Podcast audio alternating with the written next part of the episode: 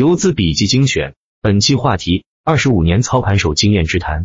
为什么打板是目前最有效的短线投资方法，并且非常适合散户以及中小投资者的一种投资方法？原因就在于它利用了中国 A 股市场上的一个套路。这个套路说简单来说，就是一只股票的上涨极限。说的更加通俗易懂一点，就是把每天的涨跌板限制。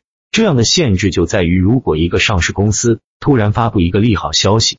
突然有拥有巨大资金的投资者看好，摆明了这个企业的股价能上涨至少超过百分之十，但是因为规则限制，这只股票最多也就涨了百分之十。这个时候，投资者的机会就来了。这个机会实际上就相当于一种预期利好的预测能力。对于超级短线炒手来说，打板是最简单、最安全的交易手法。一前提条件，你要打板成功。打板是指你卡在涨停与巨单封板之前的瞬间入场。一旦最后没有封住，或者开板后没有再回封，大概率第二天很难有溢价，也就成了高危股票。经过反复的开板换手，最后还是封住了，这样的票第二天如果还有人来接，则能享受更多溢价。一般来说，氛围较差的时候，首板都有被砸开的口子以供换手，尤其是很多连板的个股，都是击鼓传花式的上去的，很少有人能完全吃到全部。所以换手非常重要，高换手也就容易造成板上被砸，但只要封住了，一般都有溢价。氛围较好的时候，即使没有封住，由于当天有大资金的介入，第二天也有可能被拉起。能够涨停或者冲击涨停的个股，一般都是有新的资金介入了的。打板其实就是去享受确定性溢价的。要注意，如果没有封板成功，就有可能爆亏，甚至当天就爆亏百分之十以上，大有人在。有时候甚至一天亏百分之二十都有可能，但是这种现象毕竟是少数，是运气最背和判断不准时出现的，所以前提条件很重要，封板成功的就是最安全的。二，相对于半路或者低吸来说，打板最简单，超级短线无非三种：低吸、半路、打板。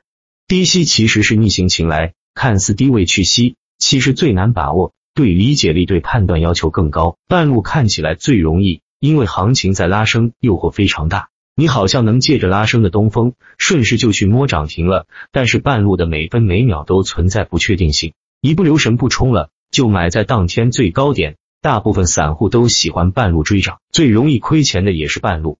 但是半路厉害的高手，一旦成功了，当天就有利润，心理上有优势。打板相对其他两种就是最简单的，你只需要判断好龙头，能卡位进去就行。卡不进去就放弃，一旦有抛压很重，你就撤单就行，算得上是赌大小的墙头草。封板力量强，你就跟着去封；撤单凶猛就跟着撤。封住了，第二天有溢价就跑，第二天再封住就拿。打板的想法也不会有那么复杂，对个股的判断只有一个条件，就是要涨停，不能涨停的，你看都不要看一眼，这样选股就容易很多，避免乱花杂草吸引眼球。三。打板是最安全的超短手法，能板上的股都是获得新的资金认可的，尤其是换手板，能板上的股也都是主力资金攻击的主流板块，尤其是连板个股，能板上的股都是市场上最耀眼的明星，会获得更多的关注度。有句话叫钱在哪人就在哪，你来资本市场是赚钱的，钱最多的地方就是板上的股，能板上的股第二天一般都有溢价。有的股一年到头涨不了几个点，但是涨停股半个月翻倍的有很多。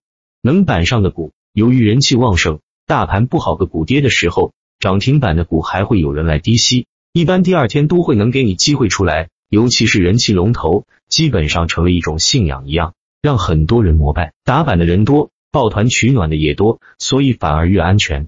一个风格指数最能反映打板成功的安全暴力性，那就是昨日涨停指数，一年涨十倍。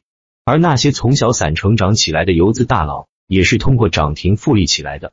So，打板是最简单、最安全、最快速的短线交易手法。